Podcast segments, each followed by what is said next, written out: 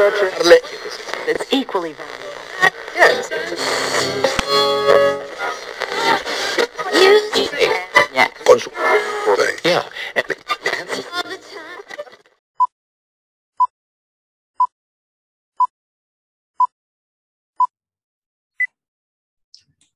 ¿Cómo están todos? Ya andamos por acá de nueva cuenta. ¿Cómo estás, Gina? Hola, hola, profe, ¿cómo está? Bien, yo acá, feliz. Sí, tú allá, yo acá. O sea, Ay, verdad. Sonó como canción de Disney, pero sí. yo ya me siento como el mar, Gina. ¿Qué viene Iván? No, ¿O que como y con tantas olas de, de COVID que ya no sabía si aparece el mar. pues, Siento que nos va a dar una revolcada de esas sabrosas. no, no, esperemos que no. esperemos No, que ojalá que no, pero tampoco no se siente así como en Pues es que cada vez- desierto. Cada vez hay otra, otra oleada y otra oleada más, ¿no, Gina? Por eso le digo, en una de esas, revolcado. Revolcada. Pero la verdad es que esas siempre me dieron cosa de chiquita, pero creo que ahora me dan más. Mm, Es que han de saber que Gina, Gina le tiene miedo hasta la mosca que se para No, no, no es miedo, a vivo 10 la vida con precaución. Dice que vive la vida con precaución, pero bueno, ustedes díganle Así que sí. Ustedes díganle que sí, pero bueno. Este, ya estamos en un episodio más. Este es el momento de, bueno, pues sí, mandar algunos saludos. ¿Sabes que Gina? Ha crecido Dígame. mucha nuestra, nuestra, este, ¿cómo se? Nuestra audiencia. Oh, muchas gracias por su en- preferencia. En, diversos países. En Brasil este, ah, tenemos. Hay gente que habla español en Brasil, qué bueno saberlo, porque Pues no, a lo mejor es- están aprendiendo con nosotros. Esperemos que No, muchas gracias. no, no, no aprendan nuestras peladeces. no, no, este, pero pero es bueno, para que no los agarren en curva cuando no los agarren en curva. Este, obviamente, pues hemos tenido un crecimiento muy interesante. Ya rebasamos los 150 escuchas, este, suscriptores en Spotify. Ya somos 152, ahí la llevamos. eso es todo. Este, nos ayuda mucho que, que bueno, pues que nos, nos envíen, que le den, bueno, no sé si en Spotify se pueda dar like. Le dan me este, encanta, los- es a, los, a los episodios, pero le pueden decir me encanta y pueden reenviarlo a su mejor amigo, este, amiga, un lo que sea, este, y, eh, y para que nos escuche y así ir acrecentando aún más este, pues, la comunidad que estamos haciendo. ¿no? Eh, también es momento de, de mandarles un mensaje solidario a nuestros amigos de, de Colombia, de por allá. Este domingo tienen un proceso electoral muy complejo. Sí. Es- Esperemos que todo salga bien, que no haya violencia, que puedan ejercer- con tranquilidad. ejercer su derecho al voto, háganlo, de verdad. Sí, no lo dejen. Nosotros no somos un país intervencionista, no les vamos a decir por quién deben de votar. Ustedes creo que son los que más conocimiento tienen de, de sus candidatos y pues voten por el que mejor crean va a llevar un proyecto importante para su, para su país, para su nación.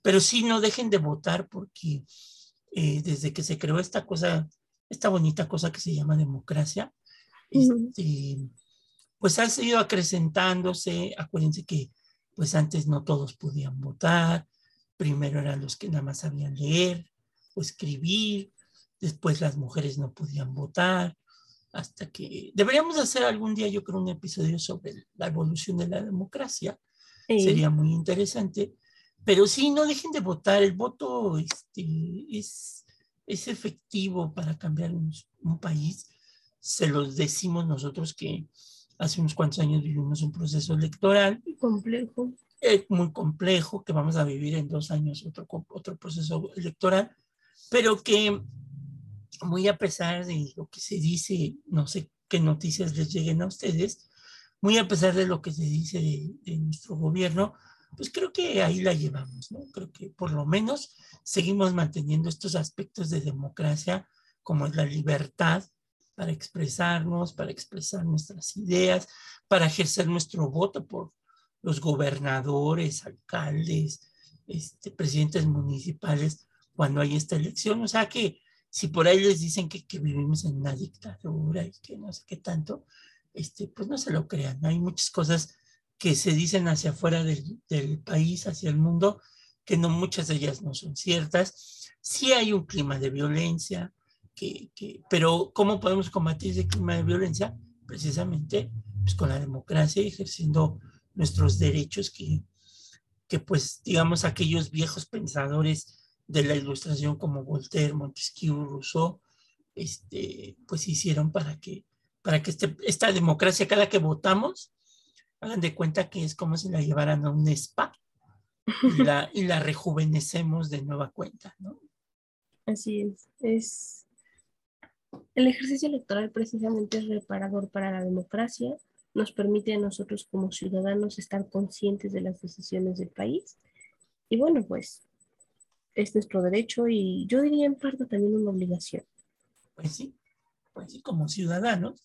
Y pues esperemos que toda su votación salga sin, sin ningún contratiempo, salga sin ningún problema y, este, y sobre todo que no haya violencia, que sea un clima, como, decimos, como dicen aquí nuestros especialistas en, en votaciones, que sea una fiesta democrática, electoral, democrática, ¿no? Entonces, es cierto, sí. Es una cosa maravillosa. No sé allá cómo le hagan, aquí normalmente cuando, cuando votamos nos ponen una tinta indeleble, entonces ahora se ha puesto de moda que en las votaciones todo el mundo sube a, a, Instagram, a Twitter, a Facebook su dedito de que ya votó, ¿no? Entonces, esperemos que gane el mejor proyecto, que ustedes sepan elegir el proyecto que, que mejor les conviene.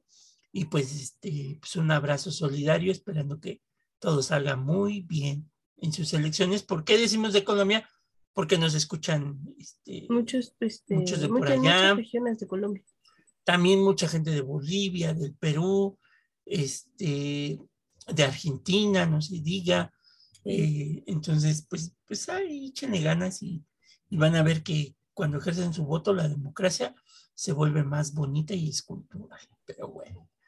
Este, los dejamos con el episodio número 81. Acuérdense que estamos en este festejo. Este, vamos a empezar con, con esta historia de, de la Unión Europea. En este episodio vamos a hablarlo y después vamos a seguir hablando. Gina en, en, en el dato inútil habló del Titanic si quieren escuchar la melodiosa voz de Gina, entonces, que no cantó, o sea, nada más hizo tururu. ¿Cómo hiciste, Gina? Fue un tarareo, fue un tarareo. ya, no, la voy a volver a hacer. Que según ella la iban a censurar o que le iban a cobrar derechos. Pues, este, oiga, es por el tarareo. Pues en tarareo no sé, no se cobran derechos. Se le olvidó la flauta porque iba a tocar la flauta, pero. Es que no la encontré, ¿sabe? Está también guardada que no apareció. Pero encontré la partitura. Por si tenían dudas. Por eso lo tarario. Pero bueno, este, los dejamos con el episodio 81 y nos vemos próximamente. Adiós, Gina. Bye bye. Bye bye.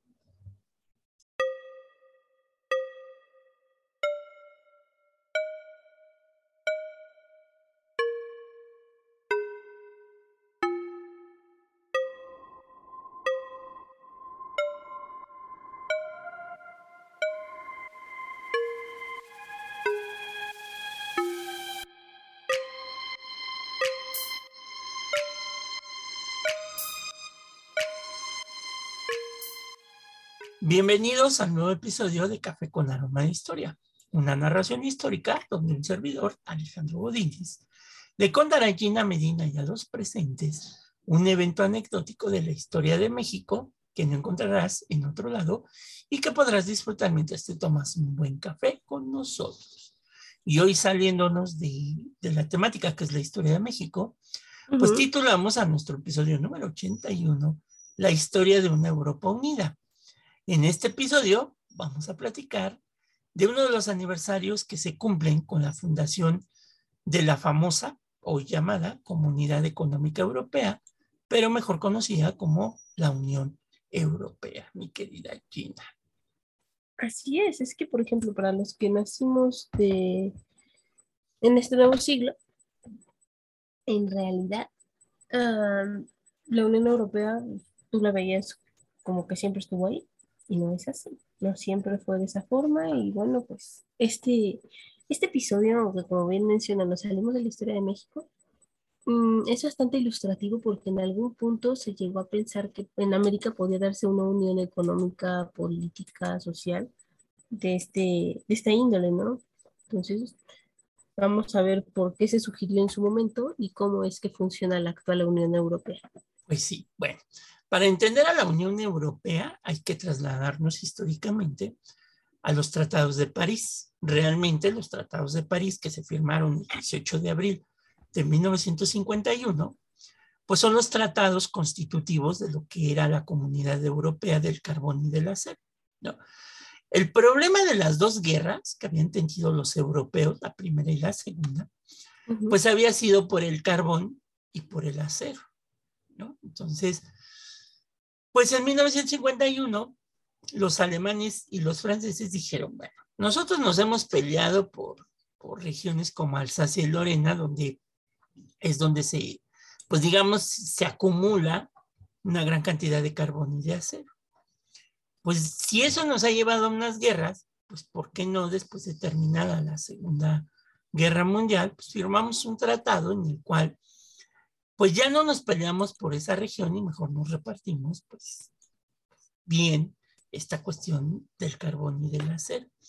Entonces, en abril de 1951, en la República Federal, que es el lado occidental de Alemania, en ese momento, Bélgica, Francia, Italia, Luxemburgo y los Países Bajos firmaron este tratado. Y este tratado es lo que va a dar origen, digamos que es el, el abuelito de lo que posteriormente sería la Unión Europea. Este tratado lo que buscaba, bueno, pues era crear una comunidad europea del carbón y del acero y a su vez una serie de comunidades europeas que poco a poco fueran pues apoyándose económicamente una de, del otro. Eh, originalmente el tratado entró en vigor el 23 de julio de 1952 y expiró hace poquito, el 23 de julio del 2002 o sea, hace unos, 20 años, ¿no? Ya, hay niños en la prepa de esa edad.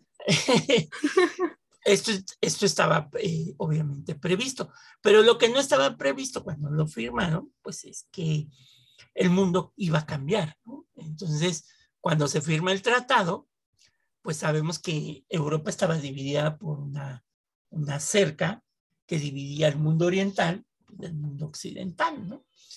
Y nunca se esperaron porque pues, todo el mundo pensó que, que, la división de Europa pues, se iba a mantener pues, por toda la vida. Pero nadie se esperaba que en los años 90 pues, cayera el muro de Berlín y que esa Europa que estaba dividida por una franja ancha entre lo occidental y lo oriental, pues iba a quedar integrada como una sola Europa. O sea, Nadie se esperaba que Alemania, que estaba dividida en dos, en la República Federal Alemana, bueno, la Alemania Oriental y la Alemania Occidental, pues quedara unificada en una sola. Y lo que menos esperaban es que la gran potencia del lado oriental, conocida como la Unión de Repúblicas Socialistas Soviéticas, pues se derrumbara completamente, ¿no? En los años 90, cuando llega esa cosa tan horrible que que espanta, que es esta cuestión del neoliberalismo. Entonces, pues nadie se esperaba eso. Por eso lo firman hasta el 2002, pero los cambios se fueron dando en el mundo pues de una manera pues muy trágica, ¿no? Entonces, inclusive una parte del tratado decía que no se iba a intervenir en los países del otro lado de la cortina de hierro, ¿no? O sea, en los países sujetos a la Unión de Repúblicas Socialistas, y pues esto tuvo que modificarse porque pues al caer, pues digamos que, que, la cortina de hierro, pues prácticamente el mundo pues, cambió, ¿no? Y lo que más hizo, pues fue la reunificación alemana, ¿no? Lo que, la caída del muro de Berlín y reunificar a Alemania en un solo país, bueno, pues hizo que Alemania tuviera pues mayor presencia económica, política y social en Europa, ¿no? Frente a los demás países. Claro, justamente esta, esta unión les dio ese espacio, ¿no? Para ser un, país que si no todavía tenía el sartén por el mango, pues ya se estaba acercando a la estufa. Entonces, vemos cómo se va fraguando esto. Por eso, en los años 90 en México, relacionándolo con nuestro país, el entonces presidente, don Carlos Salinas de Gortari, este, mejor conocido como el innombrable, este, el que pues, que acorda. se le ocurrió con estas políticas neoliberales negociar con Canadá y con Estados Unidos un tratado comercial muy similar a lo que los europeos estaban haciendo. Pero sorpresa, pues sí, era un tratado comercial que le daba muchas ventajas. Estamos hablando que en el caso de este tratado que se firmó del Tratado de París, pues la idea era que todos los países convivieran como uno solo. Una unión. Obviamente aquí en América es muy distinto porque pues, México tiene un tipo de leyes que no son muy favorables para las leyes norteamericanas y para las leyes canadienses. Entonces, se supone que si ibas a firmar el tratado, ese ha sido el problema del primero del, del Tratado de Libre Comercio y ahora el TECAM, o no sé cómo se llama, ¿no? Tratado, el TECMEC. Este, ese ha sido el problema. Que, por ejemplo, a un obrero en Canadá, pues le pagan tantas horas este, a la semana con un sueldo alto. En Estados Unidos también es muy similar, pero en México no. O sea, ¿por qué? Porque nosotros somos un país que es mano de obra. O sea, no es como en Estados Unidos y en Canadá, donde no son países que dan la mano de obra. Ellos reciben ya el producto, terminado. Sí, o sea, nada más le ponen la etiqueta, digámoslo así, ¿no? Entonces, por eso no podía funcionar y no ha podido funcionar un tratado. Y ahorita vamos a ver por qué otras cosas no puede funcionar un tratado libre, muy similar a lo que va a pasar en Europa, ¿no? Hay mucho ojo, ¿eh? Mucho ojo. Entonces, después los europeos se dieron cuenta con la caída de todo esto que pasó y el cambio en el mundo, pues eh, tuvieron que firmar un nuevo tratado, que este es, digamos, el papá de lo que va a ser lo que hoy es la Unión Europea, que es el Tratado de Maastricht, que se va a firmar en presencia del presidente ya en ese momento del Parlamento Europeo, Ewan Klespet, eh, y conforme a dicho tratado, la Unión se fundamenta ahora ya en comunidades europeas como primer pilar. O sea, ¿qué quiere decir? Que todos los países europeos van a ser una sola comunidad.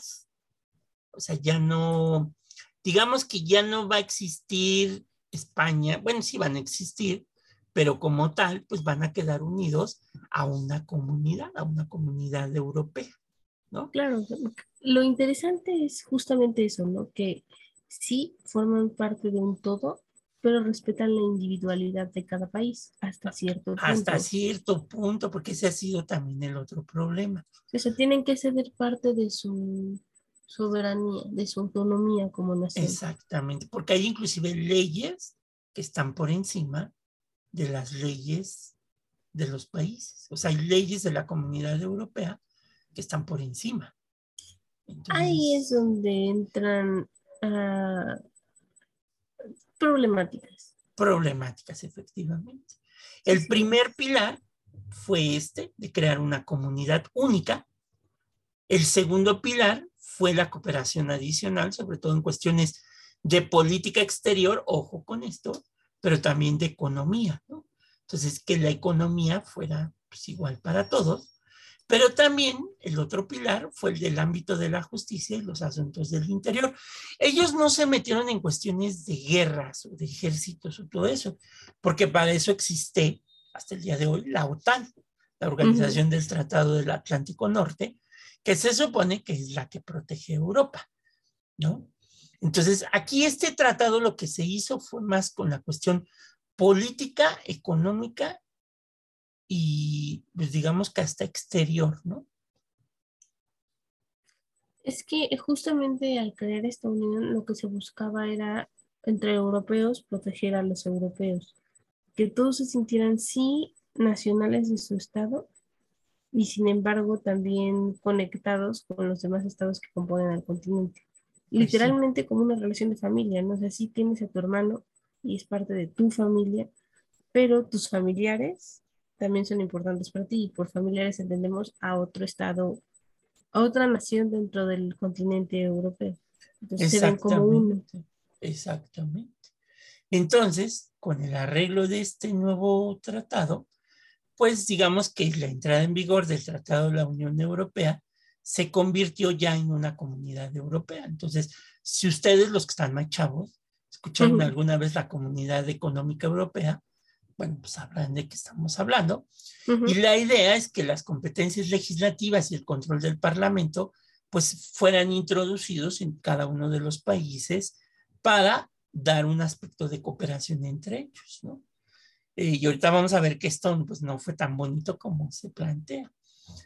Obviamente, exactamente.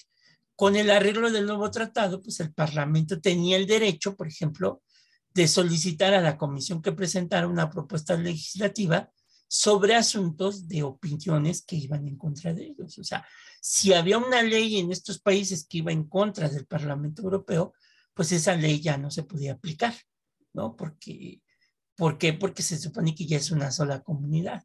Entonces, todos deben de respetar la constitución de, de, la comunidad económica, ¿no? Tan es así que ahora si se dan cuenta por ahí hace unos meses salió una noticia donde el Parlamento Europeo opinó sobre el asesinato de periodistas en México, lo cual no es de su incumbencia. Muy padre y todo, pero somos un Estado soberano, autónomo y pues esto es algo así como no tienen jurisdicción, pueden opinar, pero nosotros elegimos no Exactamente, porque pues, pues, pues, el Parlamento Europeo tendrá peso en Europa, pero y que inclusive se dijo, ¿no? Que el presidente tenía que ir a hablar con los miembros del Parlamento porque porque pues no los podemos desairar, qué tal si nos cierran el paso a la población que va a Europa, etcétera, etcétera, ¿no? pero pues no podemos escucharlos. Pues sí. Sin embargo, somos una nación. Pero pues tampoco nos pueden regañar, ¿no? Exacto, o sea, nos pueden dar un consejo, son como tus amigos cuando te dan un consejo sin que se los pidas y tú puedes hacer caso omiso. Es como una llamada a misa o una mentada de madre. Pues quien quiere va, quien quiere no. Pues sí. Este, y obviamente así de francos, así de francos dice Gina. Obviamente, pues este tratado fue firmado el 7 de febrero de 1992 en la ciudad de Maastricht, en los Países Bajos, y entró en vigor el 1 de noviembre de 1993. ¿Es un pacto de esperanza?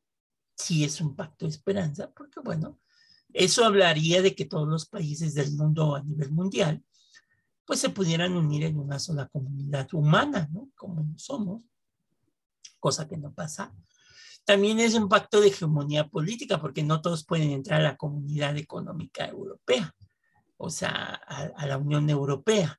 Hay países que inclusive ya se salieron y hay países que ni siquiera han entrado, ¿no? Este, y aquí viene otro factor que también es muy determinante, que con la, firma de, de este pacto de la Unión Europea, pues va a desaparecer, se supone, el imperialismo porque ya no va a haber una potencia hegemónica en Europa como antes, ¿no? Quedan los españoles, después los franceses, después los austrohúngaros, después los, ingleses. Los ingleses. Se supone que somos todos parejos. Entonces, ¿qué llevó a eso? A que los pocos países que todavía tenían colonias fuera de Europa, pues empezaran con el proceso de descolonización. Sí, sí. Bye bye a ellas, déjalas ser libres y tú enfócate en lo tuyo. Exactamente. Entonces, ha sido un problema porque se supone que todos somos parejos, ¿no? Ante, ante esta situación, pero pues, como dicen, no todos coludos o todos rabones, ¿verdad? Este, eso sí, en la Unión Europea está prohibido, prohibidísimo, llegar con un conflicto. O sea, tú no puedes llegar a la Unión Europea si quieres entrar como nuevo país con una guerra encima. Este, pues no con un problema económico tampoco. tampoco con un problema económico. Este, este Lo vimos pues hace unos años, que sería por 2010. con otra nación que quería entrar a la Unión Europea, que querían sacarla de la Unión Europea más bien. ¿Cuál, Gina? Diles. Mm, Grecia. Primero Grecia. fue España. Ah, y ahorita vamos a llegar con los griegos, porque esos griegos, ta, ta, ta, ta, serán la cuna de la civilización occidental, pero hicieron ahí algunos trucos medio raros, ¿no? Ay, Este, estas cosas que pasan. la presidencia de la Unión Europea es rotativa. Esto hace que, bueno, pues haya mayor integración en idioma, en formas de pensar. Eh, la idea también es de que se pongan de acuerdo con la economía. Y pues en ese acuerdo, lo que va a traer consigo, pues es la aparición de una moneda única. Van a sí. desaparecer las pesetas, las liras, los francos, eh, los, Las eh, coronas. las coronas, etcétera, etcétera, para dar paso a una moneda única y con un peso económico muy fuerte, que es el euro, ¿no?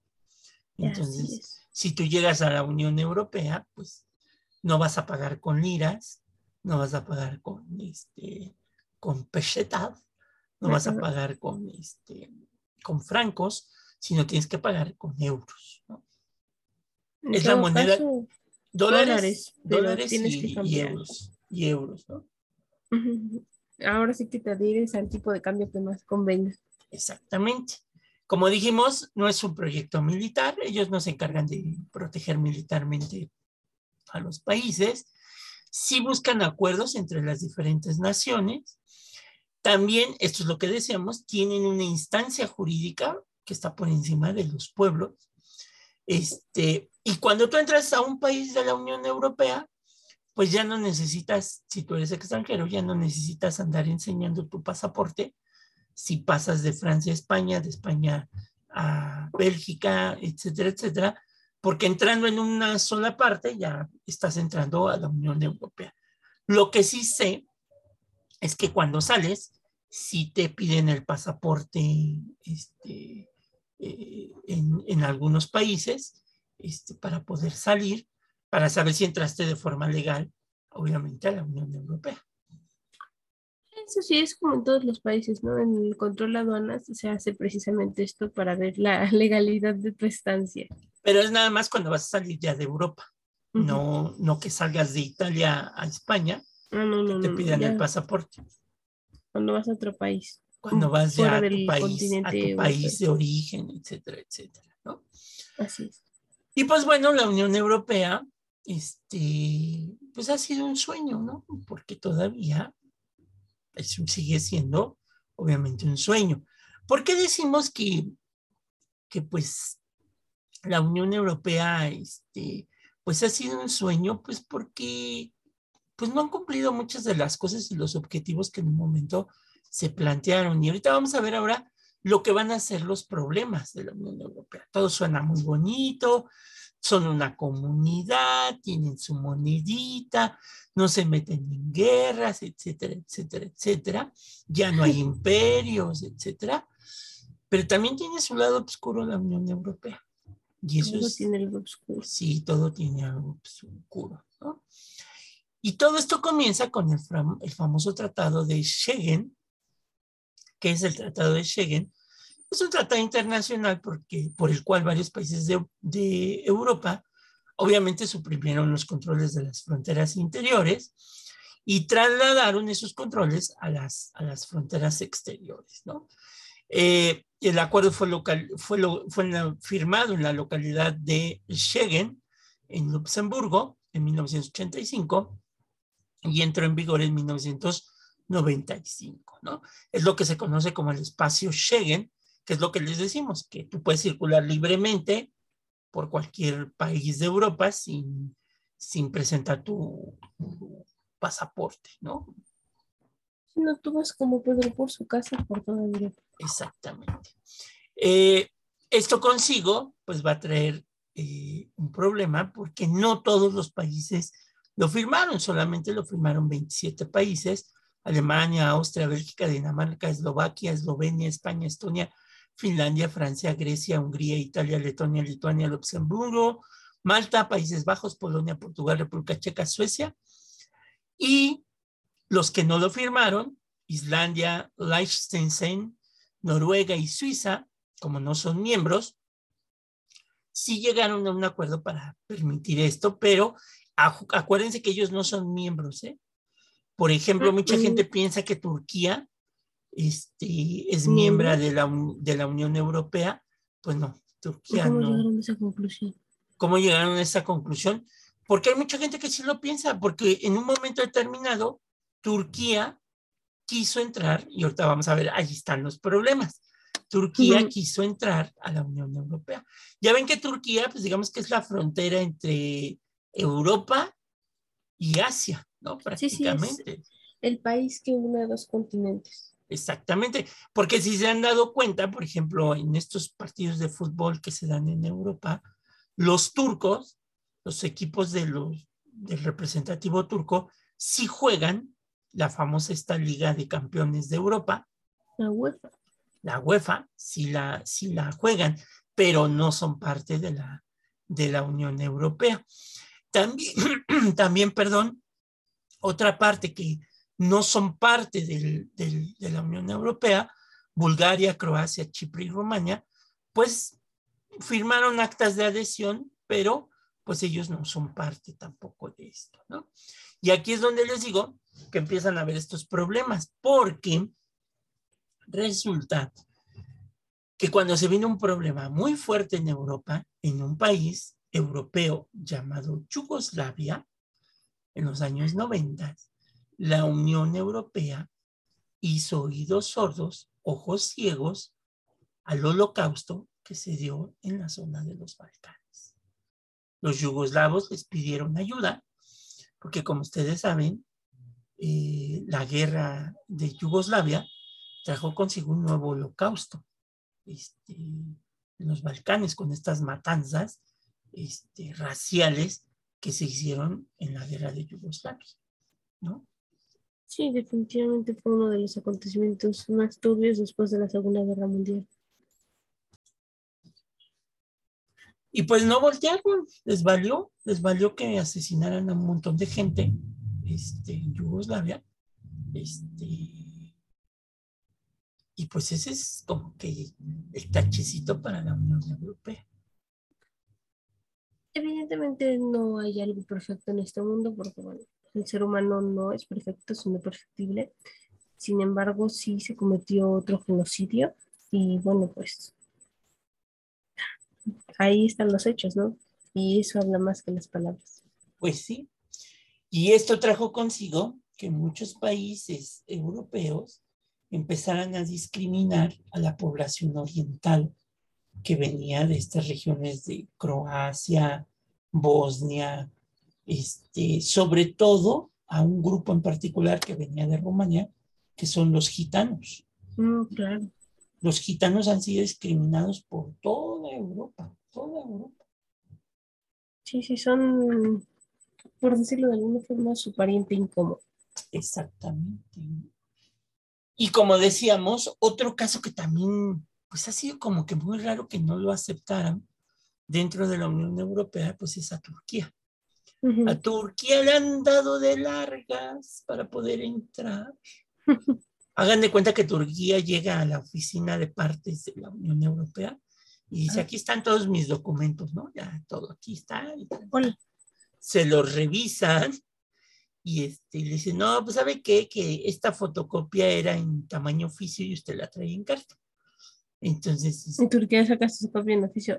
No, no la saca. Entonces, este, este, le dicen, pues ahí para la próxima venga.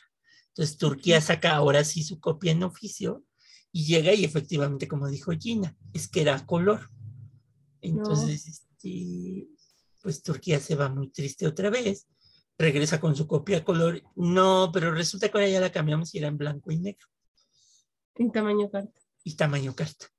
Entonces, este... Me lo tienen que entregar en un folder amarillo y en un sobre rosa. Oiga, pero no hay sobre rosas, como que no hay sobre rosas. Claro que Debe de haber sobre rosas. Entonces, este, y es, es triste porque Turquía, económicamente, pues puede ayudar mucho a la Unión Europea. Porque acuérdense que en Turquía hay grandes yacimientos de oro. Y el oro, el oro, hay que recordarlo económicamente, pues nunca se devalúa. No, es lo que soporta las monedas. Es lo que soporta las monedas, efectivamente. Pero sí recibieron otros países como los griegos, que ¿por qué los recibieron? Y ellos fueron los que han provocado pues, parte de la crisis económica en Europa. Porque los griegos, ¿qué fue lo que hicieron mis queridos amigos griegos? bueno, se endeudaron con unos Juegos Olímpicos. Para empezar. No tenían dinero.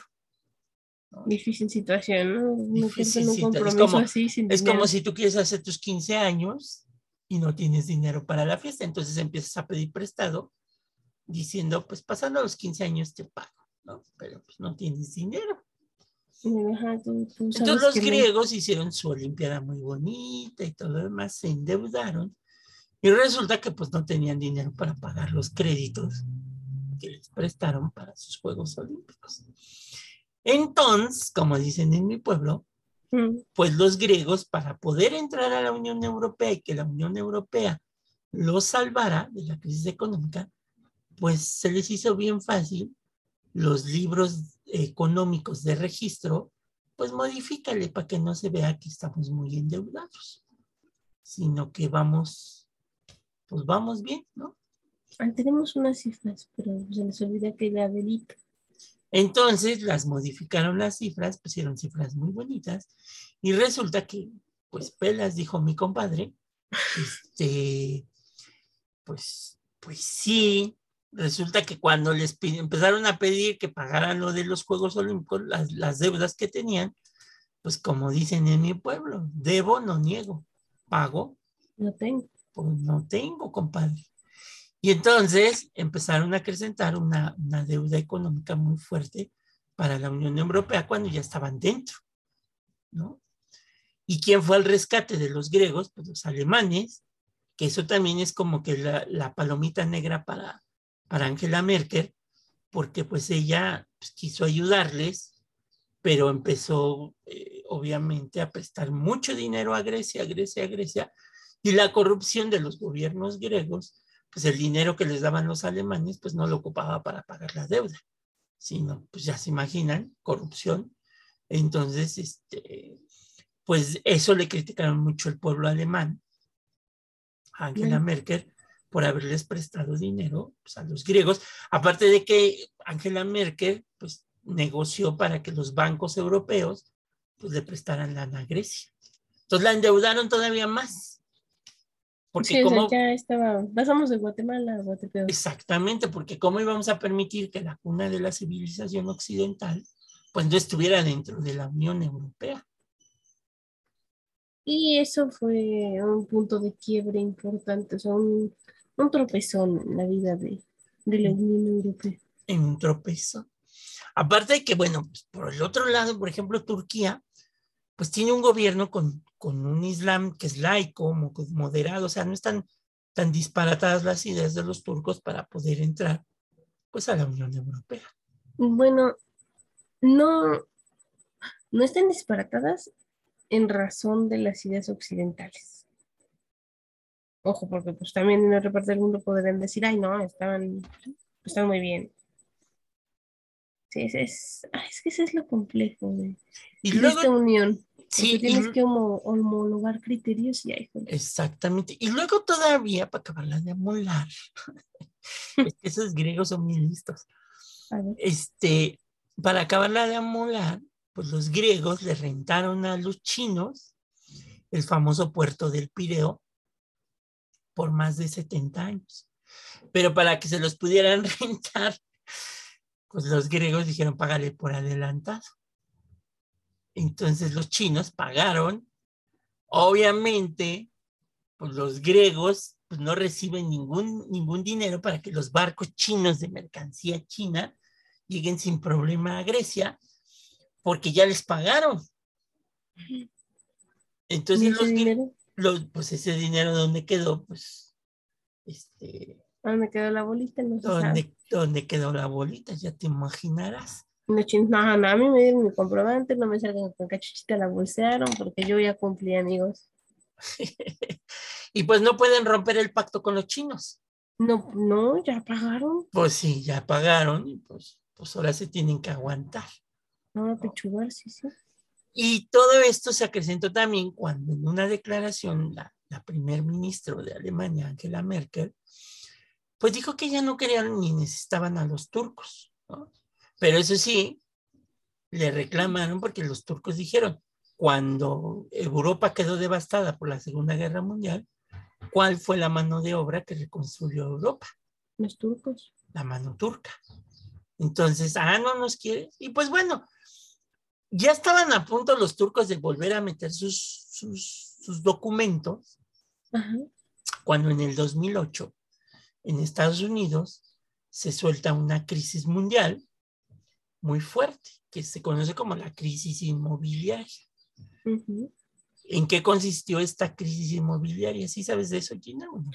Recuerdo vagamente, les digo, yo iba en la primaria entonces, entonces recuerdo en las noticias algunas cosas, pero Gina se va a acordar de la primera, se va a acordar de Pokémon y esas cosas. pero- no, es que verá usted cuando yo iba en la primaria me la ponían a ver las noticias de castigo de seguro. No, mientras me peinaban veía las noticias, entonces dos que tres noticias, ah, no Entonces, entendía mucho, pero ahí Por, por, cada, jalo- por cada jalón de mechón de cabello, este, Gina veía las noticias.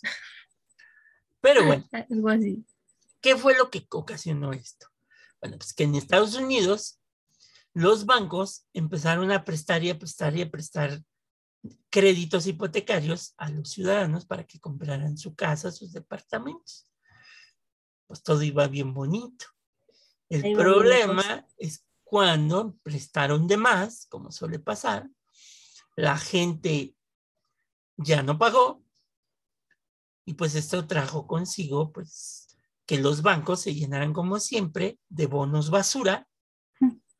Entonces hagan de cuenta que un banco se llenaba de todos estos bonos de deudas, de estas hipotecas, y decían, bueno, pues ya, te digo al banco fulanito de tal, te vendo la deuda, tú cómpramela y pues tú ya te encargas de cobrar, lo que se hace aquí en México, que es lo que hacen los bancos, que cuando una persona no paga, este, el- su deuda la venden a, aquí la venden a particulares. Sí, En Estados Unidos se vende de banco a banco. también Entonces, son particulares, pero a corporaciones. Corporaciones. Entonces, se fueron pasando los bonos, los bonos, porque no pagaban y no pagaban y no pagaban. Y pues llegó un momento en que, bueno, ¿de qué te sirve tener todas las casas expropiadas porque no pagaste el dinero? O no sé cómo se le dice legalmente, expropiadas, ¿no, Gina? ¿Cómo se le dice? Este, cuando no pagas, no te la expropian, te la... No, vida la hace el gobierno, es este. Ay, se me fue la palabra, pero. embargan. Te la embargan. Entonces, de nada les servía a los bancos y a estas empresas tener tanto bono basura y puras casas vacías, este, sin tener dinero efectivo. Y esto trajo consigo una crisis económica que llegó hasta Europa, porque pasó lo mismo. Un océano de distancia y El caso más concreto que lo sigue pagando hasta el día de hoy, pues es España.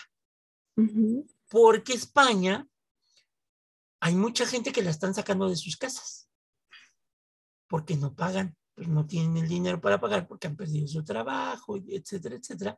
Pero ¿qué crees que, por ejemplo, la ley de España dice que te saco de la casa, Sí, pero sigues teniendo la deuda, o sea, me la tienes que pagar, aunque ya no vivas ahí adentro. ay, qué cosa. Ah, qué cosa maravillosa, ¿verdad? No, pues nunca vas a terminar, ¿no? mejor te mueres antes de terminar. Eso ha traído consigo que en, en España haya muchos suicidios de las personas que han sido desalojadas de sus casas. Claro, la desesperación, pues es la única opción que encuentran. Inclusive se habla de que inclusive los dueños de estas casas pues han cometido hasta asesinatos para poder sacar a la gente de las casas, porque la gente dice, ¿por qué me voy a salir? Si yo me salgo tengo que seguirte pagando la casa. Ujú. Entonces, pues, ¿por qué me voy a salir? Sigo en la casa y pues, ya te la voy pagando. ¿no? pagando, sí. Sí. Que es un poco lo que pasó también aquí en México con el dichoso Infonavit, que muchas casas, que es Te lo que ahora es. es, es lo que ahora está haciendo el gobierno, ¿no? Este, reestructurando las deudas de todas aquellas personas que dejaron de pagar sus casas por las diferentes crisis económicas que se fueron dando. Aquí el Infonavit no les, no les embargó la casa, pero pues obviamente la deuda está presente ahí, ¿no? Sí, no, es otra medida, es una forma diferente de ver el mismo acontecimiento.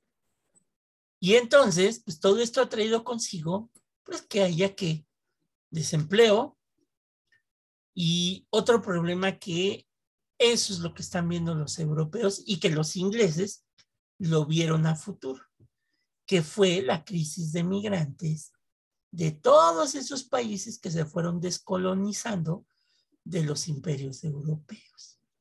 Y sobre todo por las guerras de Irak, de Afganistán y de Siria. hay un éxodo constante y sobre todo de África, ¿no? Ahí vemos cómo, digo, eh, en Europa lo hacen más, más grande, pero aquí en México pasamos lo mismo con los compas que se pasan la frontera a los Estados Unidos. ¿Cuántas personas no se han ahogado por intentar cruzar el río o se han muerto en los desiertos norteamericanos en búsqueda de este sueño? Pues lo mismo pasa con los europeos. Los africanos están saliendo de África de, también de Asia, de Irak, de Afganistán y de Siria, y se están yendo a Europa. Entonces, ¿qué está pasando? Que están llegando a las ciudades, pues una cantidad de migrantes. Y cantidades abismales, pero pues sí está difícil alimentar tantas bocas. Pues sí, y aparte esto trae consigo que pues muchos de estos migrantes, pues a qué se van a dedicar si no tienen trabajo. Sí, sí si de por sí ya hay trabajos escasos para los nacionales del país, súmele estos. Inclusive en muchos países, bueno, China, que es una persona leída y instruida, que ha viajado, no sé si te tocó cuando fuiste a París, este, ver en las calles, pues a lo mejor no turísticas, pero sí de, de París, ver a gente vendiendo en su puestecito en el, en, en el piso con pues manufactura china, ¿no? Porque venden pues muchas cosas, este, o joyas, o este, pues como artesanías. Sí, sí, así, ¿no? No sé si te tocó, Jenny. Ah, sí y no, porque no estaban propiamente en el piso, sino que iban cargándolas, vendiéndolas, pero pues de momento no te fijas en ello, ¿no? Ya a posteriori es cuando empiezas a echar la mente a volar y dices, híjole, y entonces, pues esto ha traído consigo que en muchos países europeos empiecen a haber discursos populistas y xenófobos en contra de esta población migrante. ¿Y quién, quién se dio cuenta de que esto iba a ser un problema? Inglaterra. Inglaterra. Porque ya estaban llegando muchos a las costas inglesas. Dijeron, bueno, bueno, bueno, estamos viendo que no va a resultar. Muchísimas gracias y nos vemos. Exactamente. ¿Y qué fue lo que pasó? Que muchos de los bancos, incluyendo los ingleses, dijeron, la culpa no es de nosotros como bancos. La culpa es de los migrantes que están llegando. Ah, qué buena idea para responder a un interrogante que causa... Sabiendo, sabiendo que Inglaterra fue un imperio que estuvo en Europa, en Asia, en América. En todo el mundo. En todo el mundo. y entonces, exactamente, entonces ellos ya vieron de que pues, los migrantes les pueden causar un problema pues muy severo, ¿no? Sí, claro, ellos ya, ya saben lo que es esta situación. Dijeron, no, apenas podemos con los nuestros. Bueno, ahora ya están y antes, por ejemplo, repatriaban a los a los que nacían en las colonias, lo que eran las colonias inglesas como Jamaica, este, se los llevaban para allá, pero ahora ya no, ya no los están aceptando. ¿no? Bien, nada más. No, eso no lo sabía, pero bueno. Hay, hay una canción ahí muy, muy chirondonga, este, que sí, que a mí me gusta muchísimo. Ya saben, a muchos les gustan este tipo de canciones que se llama Clandestino, ¿no? Este, es de, de Manu Chao y que nos habla, este, que nos habla de cómo se está viviendo este, esta situación con, con los migrantes en Europa. Entonces, es, es bien, bien pesada esa canción, porque pues habla de la vida de un migrante que va pasando de, pues, de un país, ¿no? Inclusive la letra dice, correr es mi destino para burlar la ley, perdido en el corazón de la grande Babilón. Me dicen clandestino por no llevar papel. Para una ciudad del norte yo me fui a trabajar. Mi vida la dejé entre Ceuta y Gibraltar. Soy una raya en el mar, fantasma en la ciudad. Mi vida va prohibida, dice la autoridad. Correr es mi destino por burlar la ley. Y entonces empieza a hablar mano negra clandestino, que son los africanos que están llegando, peruano clandestino, africano clandestino.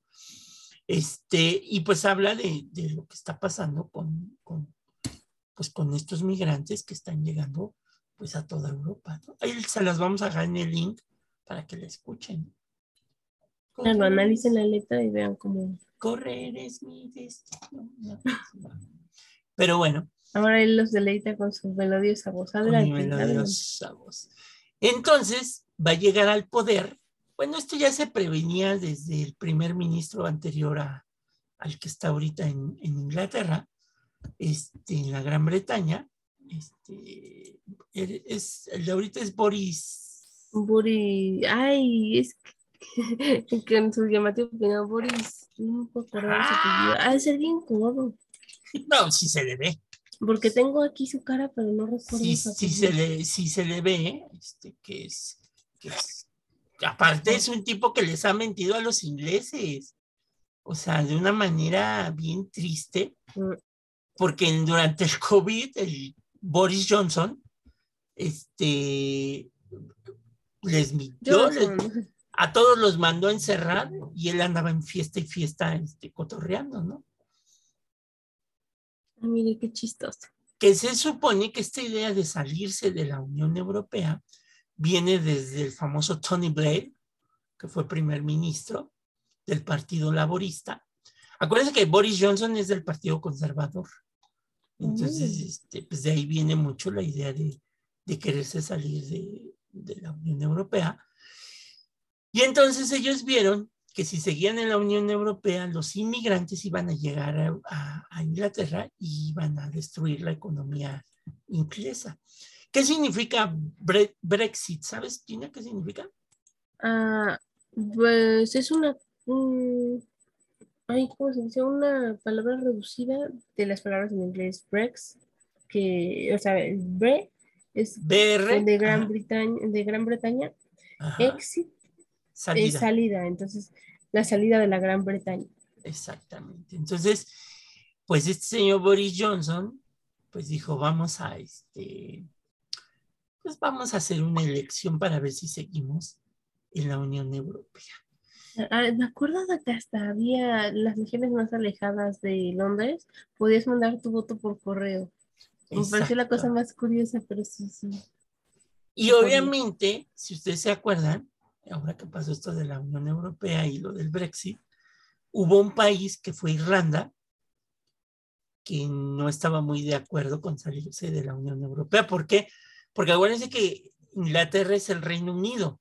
O sea, es Inglaterra, es, Irlanda, este, Escocia entra, Gina, recuérdamelo. Escocia, Inglaterra, uh, es, que Gina, Gina, conoce de los ingleses a, este, a más no decir. Escocia, Inglaterra, Gales e Irlanda del Norte. Gales, nos falta Gales. Sí, nos faltaba, nos faltaba Gales. Entonces, es más las Islas Británicas, ¿no? Este, ah, bueno, sí. Que, tienen, porque todavía tienen en el mundo, ¿no? Este, alguna que otra isla por ahí. Entonces, este, pues los que se opusieron pues fueron los irlandeses, porque pues el salirte este, económicamente pues les afecta a ellos este, esta situación, pero no solamente a los irlandeses, sino a los jóvenes ingleses, porque si tú te sales de la Unión Europea, ya no puedes ir a las universidades de prestigio de Europa de tierra firme, digámoslo así, como es la Sorbonne en, París, las universidades españolas, las universidades francesas, italianas. O sea, vas a llegar a Europa, siendo europeo, vas a llegar a Europa siendo turista, digo, siendo extranjero más bien. Y aparte, se les acabaron las becas de manutención para los jóvenes estudiantes que iban a estas universidades, porque la Unión Europea a todos los estudiantes que van de un país a otro a estudiar, les paga una beca de manutención para que les alcance para rentar un departamento, alimentarse y obviamente dedicarse a estudiar. Híjole, entonces ahí vemos las problemáticas, los daños colaterales que causó este Brexit. Sí, inclusive la votación que tuvo lugar el 23 de junio del 2006 arrojó que un 48% de los británicos votó a favor de quedarse en el bloque. O sea, vean qué tan cerrada estuvo que un 51.8 se pronunció por, con el fin de abandonar la Unión Europea. O sea, o sea, me acuerdo justamente eso de las cartas porque decían eso, ¿no? Que hubo mucha gente que mandó su voto por carta y después ya quería cambiarlo, pero pues ya no se podía. Exacto. y se dice que mucha de la población mayor de 50 años para arriba fueron los que, pues sí, porque ya no les afecta a ellos, prácticamente. Ellos ya van de salida. Ellos ya van de salida. Y entonces, este, pues en principio estaba estipulado que el Reino Unido abandonara la Unión Europea el 29 de marzo del 2019, pero pues se le extendió una, una fecha más para que a ver si, pues si recapacitaban, porque como decía Gina, muchos mandaron su voto y dijeron pues, ya después, no, porque ya vieron las consecuencias, ¿no? Dijeron, híjole, no, no, no, no me informé bien antes de votar. No lo hagan, infórmense bien antes de votar. Y pues resulta que no, porque se les fijó como fecha el 31 de enero del 2020. Mm. Este, antes, de, la tragedia. Antes de esto y lo que acumuló que efectivamente el Reino Unido se saliera, fue la llegada del líder del Partido Conservador, llamado Boris Johnson, el señor que tiene sus pelitos muy... Se me hace como Donald Trump, nada más que sin peinarse. su versión británica. Sí, porque Donald Trump ya ves que se peina y Boris Johnson anda con la greña tipo este eh, Paul McCartney y, George Harrison en los 60 con los virus, ¿no? Yo pensaba que salía de la ducha, se secaba el cabello así rápido y ya vámonos. No, yo creo que lo que quiero contar es que tiene unas entradas ahí de en la frente que, pues a decir, me veo mejor así con mi greña suelta. Si no conocen a Boris Johnson, pues búsquense una foto ahí de Boris Johnson, ¿no? Y ya, ya sabrán a qué nos referimos. Exactamente. Y muchos dicen que, bueno, pues que el Brexit este, solo eh, solo se puede completar si el Reino Unido negocia algunos términos para continuar con la, con la Unión Europea, pero este, Boris Johnson eh, ha dicho y se ha convencido de que puede firmar un tratado de libre comercio con la Unión Europea, este, pero que sí se van a salir de la, Unión sin, sin ningún problema, ¿no? Entonces, este, obviamente ha habido pues mucha oposición, ¿no? Este, el primer acuerdo al que llegaron Londres y la Unión Europea en Bruselas fue anunciado el 28 de noviembre del 2018, en donde este, obviamente la, intención original pues era este, prácticamente eh, a que ahora el, Parlamento británico pues votara, o sea, ya la gente había votado, pues ahora que que el Parlamento votara para, que, para ver si podían regresar. Y pues obviamente como el Parlamento está dirigido por conservadores, pues resulta que dijeron que no. Entonces, este... Muchas gracias y hasta luego. Muchas gracias. Y pues bueno, eh, se supone que el periodo se extendió hasta el 31 de, de diciembre del 2020 eh, y pues no ha habido cambios, ¿no? Entre la Unión Europea y el Reino Unido. Y pues bueno, pero también, este, otra cosa que es muy interesante es que el Reino Unido, por salirse de, la Unión Europea, debe de pagarle este, pues, una lana a la Unión Europea por compromisos adquiridos en los cuales ellos ya no van a estar. Y esto también ha traído una molestia por parte de los ciudadanos británicos, porque tienen que pagar alrededor de 39 millones de libras esterlinas. Oh, ya, pues. O sea, es una la nota, ¿no? Sí, sí, no, no quieren pasar la pesos. Entonces, pues los ciudadanos británicos, también que viven actualmente en los países de la Unión Europea, pues han tenido que regresar al Reino Unido. O sea, ya no pueden estar en la Unión Europea. Mm, no como nacionales. no como nacionales, efectivamente. Acuérdense que en la Unión Europea, si tú eres descendiente de europeo, este, como por ejemplo Gina, que es Medina Ravelo, eh, pudiera ser que tenga un, pariente europeo y pues le pueden dar su pasaporte como miembro de la comunidad. Este, es toda una ciencia, ¿sabes? Sí, sí, tengo una, prima que, que tiene esa situación. Yo, por ejemplo, no porque ya mi bisabuelo era mexicano, o sea, sí llegó de Italia, pero se volvió mexicano. Pero hay personas que sí pueden adquirir esto precisamente si sus abuelos son este, extranjeros nacidos en Europa. Ustedes pueden ir a la embajada del país del que provenga su ancestro y presentar los documentos pertinentes y entonces se hace el trámite para que a ustedes se les otorgue el pasaporte comunitario. Efectivamente. Entonces, pues los ingleses se salieron ya de la Unión Europea. Este, hay mucha oposición todavía por parte de las dos Irlandas, en donde dicen, pues nosotros queremos seguir en la Unión Europea. Pero esto hablaría de que las dos Irlandas tendrían que separarse, obviamente, de Inglaterra, para poder negociar por su cuenta y poder ingresar a la Unión Europea. No, pues esto es complejo porque es como pelearte con alguien de tu casa, o sea, literal vives ahí. Pues sí. Mm. Y otro problema o tachicillo que tiene la Unión Europea es que la pandemia, pues se supone que es una unión. Así es pero pues la pandemia vulneró muchos de los derechos políticos porque no se pudieron poner de acuerdo para ver qué medidas se tomarían, ¿no? Entonces, en algunos países las medidas fueron más restrictivas, donde la policía te podía llevar a la cárcel si te salías de la hora prevista o estabas más tiempo de lo previsto en la calle. En otros no, entonces no hubo esa unión. La cuestión de las vacunas, porque los europeos decían, no, es que yo cuando entres a mi país solamente te acepto con la, con la Pfizer, otros decían, no, pues yo te acepto con la AstraZeneca, pero no con la Pfizer, entonces no puedes entrar a mi país, etcétera, etcétera.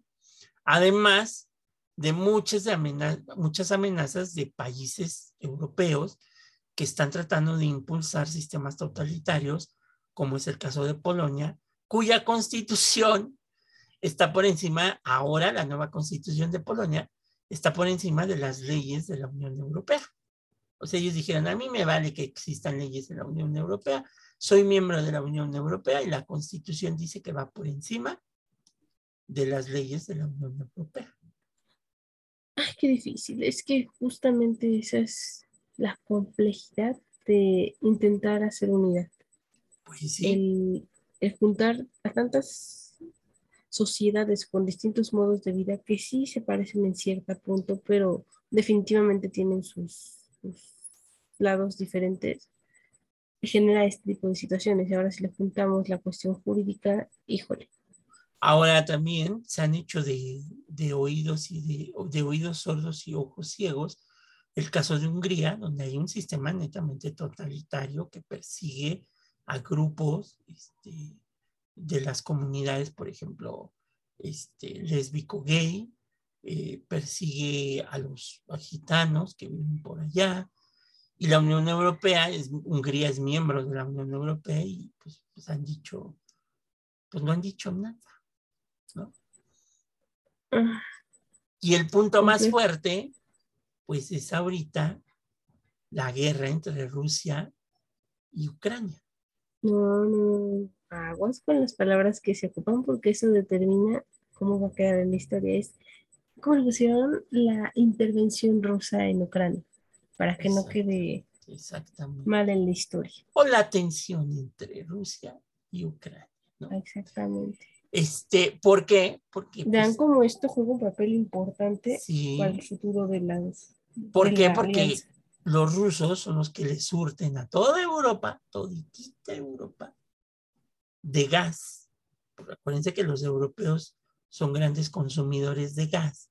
Bueno, los rusos ya tenían un pacto firmado con los alemanes para un oleoducto, un gaso- gasoducto, perdón, que iba a llegar desde Rusia hasta Alemania para que tuvieran, digamos, cierto privilegio los alemanes de recibir el gas, se va Angela Merkel y el primer ministro que llegó ahorita de eh, Alemania, pues dijo, se acabó el pacto. Bye, bye. Exactamente. Entonces, ¿con qué ha amenazado mucho Rusia? Pues con cerrarles las válvulas del gas. Y pues los fríos son radicales. Bueno, que ahorita están pasando por una época de calor más fuerte que aquí, en- más fuerte que en América, bueno, que en nuestro país, ¿no? Creo que España llegó a estar a 42 grados Madrid el martes pasado, ¿no? Curioso, porque yo veía en las noticias como la gente salía así en traje de baño y todo, pantalones cortos, blusas de manga corta, y yo aquí muriéndome de frío. Ah, sí, Gina, sale a tu colonia La Esperanza con tu, con tu traje de baño a ver qué pasa. ¿Cómo creen? Bueno, ahorita ya no, porque ya está lloviendo aquí en México. Hace mucho frío, me, me voy a enfermar. Pero en las épocas de calor que hubieron las semanas anteriores, a ver, sal con tu. Eh, No, no soy partidaria de andar este, en bikini en la ciudad. En un país donde, y en una ciudad donde bueno, no Ah. hay respeto hacia, hacia las mujeres, pues creo que sí. Sería difícil ver esas escenas. Sí, eso sí. Ay, no. Lo que sí es muy pensarlo. parecido es que los niños españoles juegan en las fuentes como los niños mexicanos aquí se meten a las fuentes. Nada A más que, bueno, yo, yo me imagino que el agua pues ha de ser de dudosa calidad en los dos países, ¿no? No, no sé, no. Eso se me parece un foco de infección bárbaro. Pues sí, Mm, y más no con una hagan. pandemia que estamos, que estamos viviendo, ¿no? Entonces, Eso súmenle todas las enfermedades normales y ay, jole. pues sí. Entonces, pues todo esto ha traído consigo que, bueno, pues la Unión Europea se siga tambaleando, ¿eh? Yo creo que va a llegar un momento en que van a tener que renegociar si les conviene seguir en esta onda de la Unión Europea. No sabemos si esto continúe como está, si va a renovarse o cambiar o extinguirse. Lo que sí es cierto es que la historia nos ha dicho que no se puede tener todo, no hay, no hay nada que dure 100 años y si lo hace, cae de una manera estrepitosa o genera conflicto para su población. Entonces, ojalá en algún punto se pueda llegar a una reconvención, una buena mejora a los tiempos actuales y ver qué sucede por el Pues bien sí. de las personas que habitan en esta zona geográfica. Pues sí, pero bueno, pues la Unión Europea está cumpliendo estos, este aniversario, se creó en el 92, este, está cumpliendo, ¿qué? 92, 10, 20, 30 años, ¿no? 30 años. 30 años de fundada, entonces pues vamos a ver hasta dónde aguanta la Unión Europea todo esto. ¿no? Si ustedes son contemporáneos, pues ya saben, también tienen la misma edad de la Unión Europea. Ándale, pues. Entonces, este, pues aquí llegamos a este episodio, al final de este episodio, hablando de la Unión Europea. Y pues bueno, si andan por las Europas, saludos por allá. Hola, Este, díganos qué, díganos qué si- situaciones qué ven situaciones ven, etcétera, etcétera. Pero sí es un caso esto de que ahora en muchos países se está persiguiendo a los inmigrantes, ¿no? Hace, creo que como dos meses pasaron el caso de un ecuatoriano que no era inmigrante, que era un- una persona que estaba legalmente en Alemania, que le pusieron una santa golpiza este, al hombre por ser este, latino. Los crímenes de odio racial existen, definitivamente no han sido erradicados de ese mundo. Es complejo analizar las causas y definitivamente doloroso porque dices, el ser humano viene al mundo a ser feliz y tú buscas alcanzar la felicidad. Y, y si ustedes se dan cuenta, ya para terminar, por eso México no puede firmar un tratado similar a la Unión Europea con Estados Unidos y Canadá, pues porque los norteamericanos nos echan la culpa de que el subproblema y el problema de su economía, pues es los inmigrantes. Y hay racismo, hay xenofobia en, muchos, en muchos casos, ¿no? Y han sido relegados los, los compas migrantes que andan por allá. ¿no? Sí, es triste ver cómo sigue siendo por un motivo burdo de color de piel, género, raza, que se vulneren los derechos humanos, ¿no? Porque al final de cuentas todos somos seres humanos y compartimos esta, esta gran casa en común que es el mundo. Pues sí. Pero bueno, nos vemos, Gina. Bye bye, profe. Estamos en contacto y nos vemos la próxima.